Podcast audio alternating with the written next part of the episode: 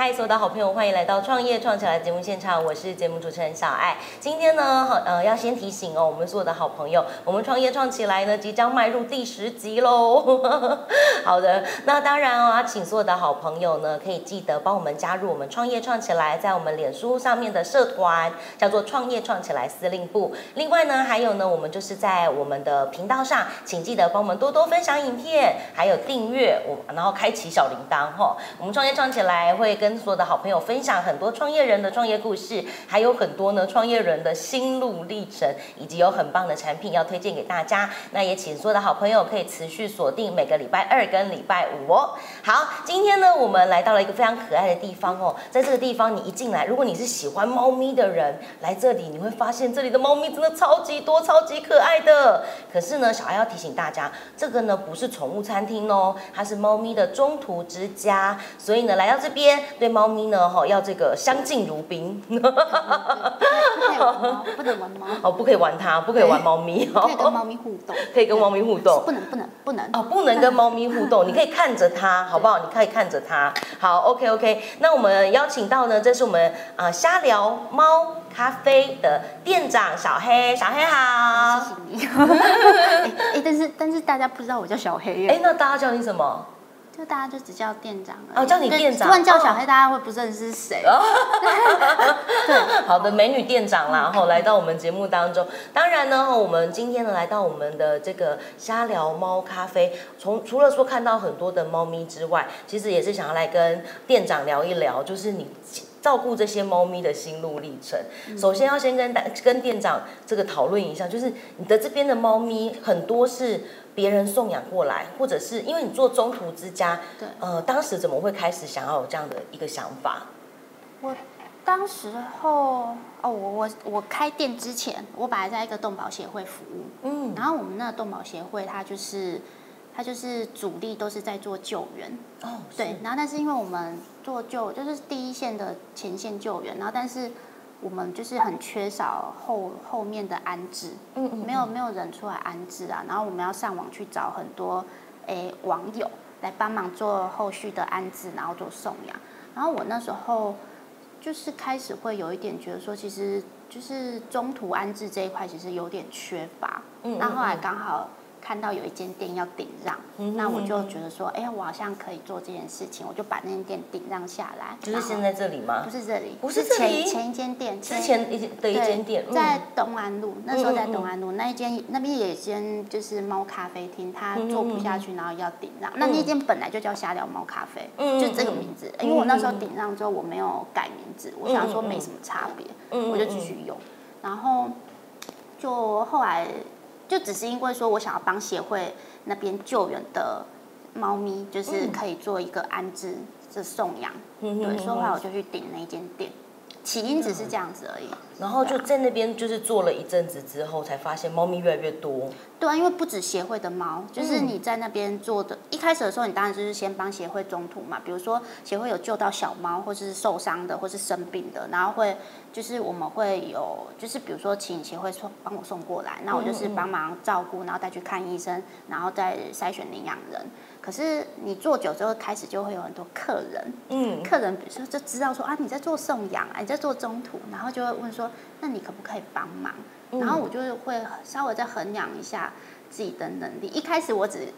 控制自己说，嗯，我就是一间店，我就是只能中途五只，然后就不知道为什么就开始五只变八只，然后八只变十二只，然后最后我最后那间店最高纪录有到二十六只。二十六只猫咪，对，我记得印象中东安路的店没有这间这么大耶。东安路的店，呃，比较不舒服，就是对它比较闷，而且我记得它是地下室，对，它有地下室。然后说实在没有到这一间店这么，就是这间房子很通风。那时候我们找房子的时候有特别去考量这一块，就是它刚好一个楼，嗯，大楼的一个。地理环境吧，所以这间店非常的通风啊，我觉得这样对动物会比较好。然后东安路那边就，所以那时候动物好可怜，就是那边居然就是呃，不过那时候其实说实在，我也分了三两层，哎，算三层，二楼、一楼跟地下室嗯三个嗯区域在做中途。嗯嗯但是我嗯会很累，因为你要跑上跑下跑。对，真的耶。对，然后但是就是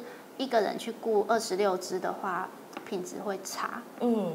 对，所以做到二十六只的时候，真的是，所以现在目前我们这家店有几只？现在十三只。十三只猫咪。对。接下来可能会越来越多，因为我们节目播出去之后。可是可是我要先说，就是因为我嗯现在十三只猫里面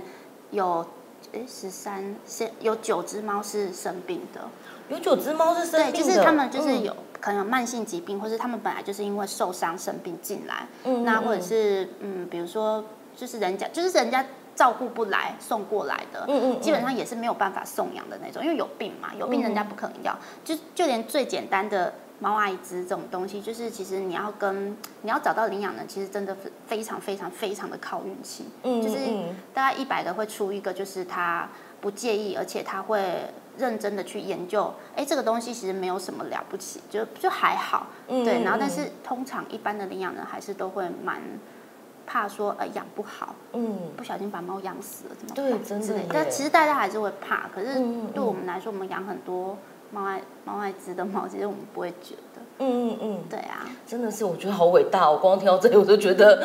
这个爱心真的很很不得了。就是那小爱，我觉得好奇的是，假设像我们有一般的民众，他想要来这里，然后不管是用用咖啡也好，然后来这边做一个下午，跟猫咪，是因为其实这边环境非常好。如果待会我们可能请摄影师帮我们看一下这边的环境，因为包含说像上面啊都有一些走道让猫猫咪去走，然后每一个呃层架上面它其实都是一个楼梯式的对，就是楼感觉梯。这我们那时候规划设计的时候，就是我这个室内设计师是我的朋友，嗯对啊，所以那时候我们我们都半夜的时候就是开远端，然后一起画图。哦，对，就是我出想法，然后请他帮我画成三 D 图，然后我们再把那三 D 图拿给木工去帮我们做。哦，对。太有趣了。所以其实像这样一格一格，真的是方便猫咪挑这样子。就是嗯有，当时候我们的巧思都有在里面，嗯然后也不会破坏整个，就是嗯装潢那种感觉。其实我觉得坐在这里，会发现每一只猫咪有每一只猫咪的故事，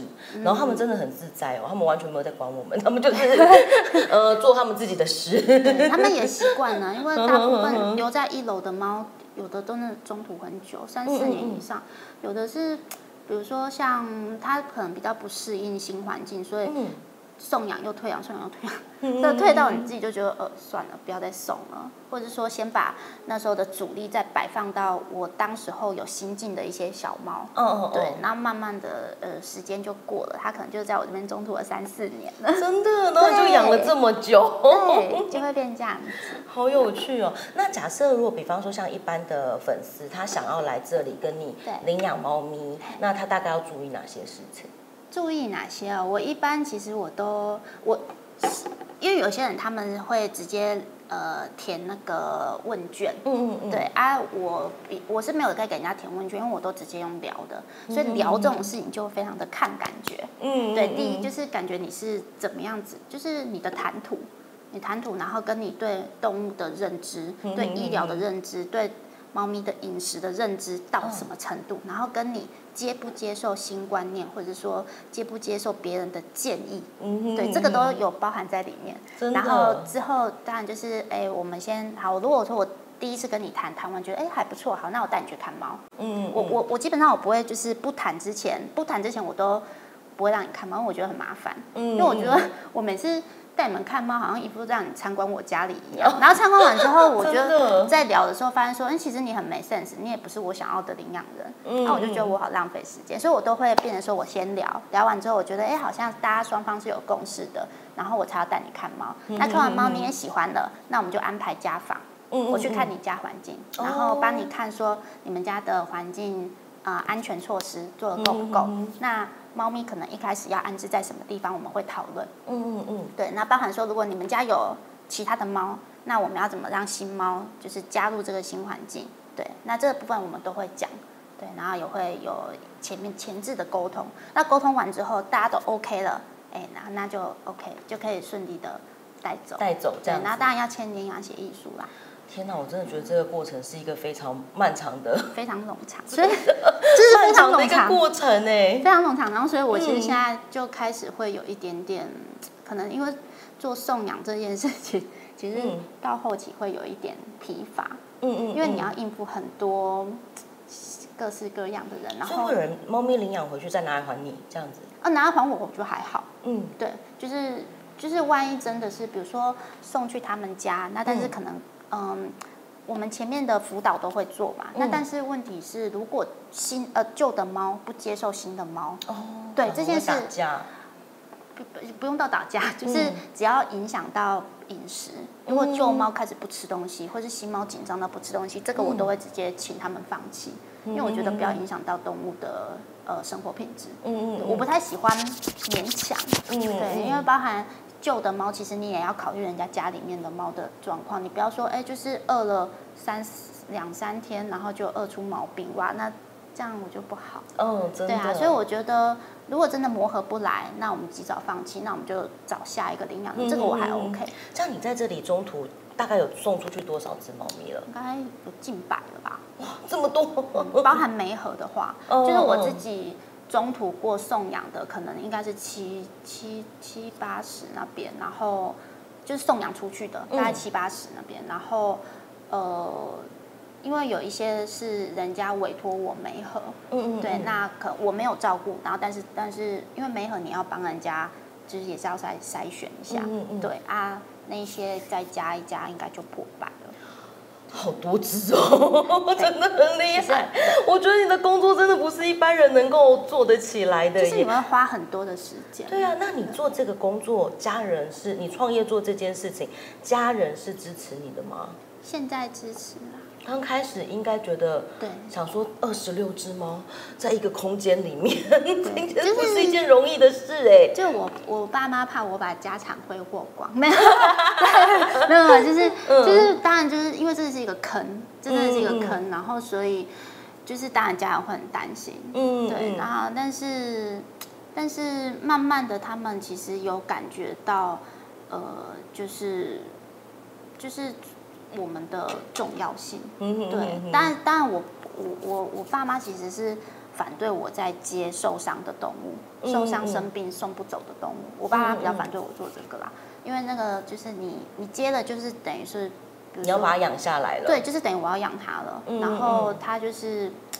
它就是一直一直的医药费的开销嘛，所以，如果大家一般的民众可能说啊，我可能没有办法养猫咪，可是我可能可以呃怎么样可以就是帮助到这些猫咪？是我可以做有捐款的途径吗？还是说我可以在这边，比方我指定这只猫咪的费用就是我来处理，然后可是让你你帮我养，这样这样也可以吗？没有，就是嗯如果说大家比较心疼这些动物，我们就是嗯请大家来消费，因为哦我基本上我就是完全没有接受捐款，哦，真的啊助养也没有，也没有，对，就是我的我的理念就是我想要靠我自己，对，就是去，呃，就是这间店的开，呃呃呃，这间店的营收就是嗯用来养他们。我的想法就是这样子对，但是我当时我没有想到说，哎，这间店的营收全部拿来养它，然后结果后来我都没有存款，对，这是我后来没有想到这件事情，然后是最自从，上一家店就是这样子的状况嘛？就是嗯，对啊，然后营运模式就是这样，对，一直都是这样子，一直都是这样很，厉害耶。对，然后后来因为迁店嘛，因为上一家店的房租真的太贵了，然后、嗯嗯呃空间也不舒服。嗯那后来找到这一间之后，当然就是过来要重新装潢什么什么的。嗯嗯然后后来就变成说啊，不仅没有存款，还还负债了，因为你必须要弄的这些东西。对，就是他先贷款出来装潢这样子，嗯对啊嗯，，然后就会嗯对，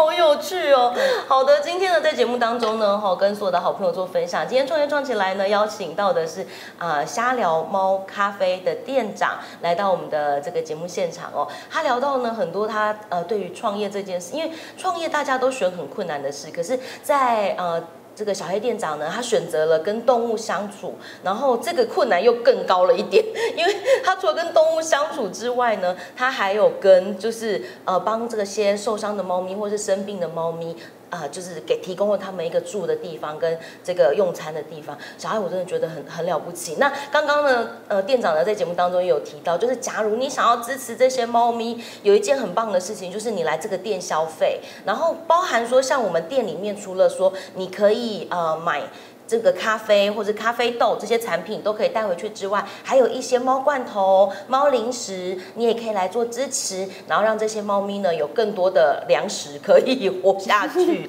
哦，支持资金对对对资金可以是是活是活下去这样子。好，今天呢节目最后呢，我要请小黑跟所有的好朋友分享一下，就是呃，在你这个一路上创业过来，你觉得让你觉得最感动的事情是什么？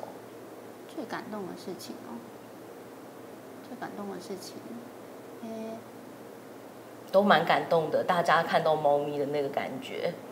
没有，我只是觉得好累哦。我我我不知道感动什么 我嗯，就可能一开始的时候啦，一开始的时候你会觉得说帮动物找到一个家，就是是就是然后看他们过得幸福是很很感动的。可是嗯后来其实这种东西会慢慢的变成是一个责任，是一个压力，嗯。因为你要帮他筛选到一个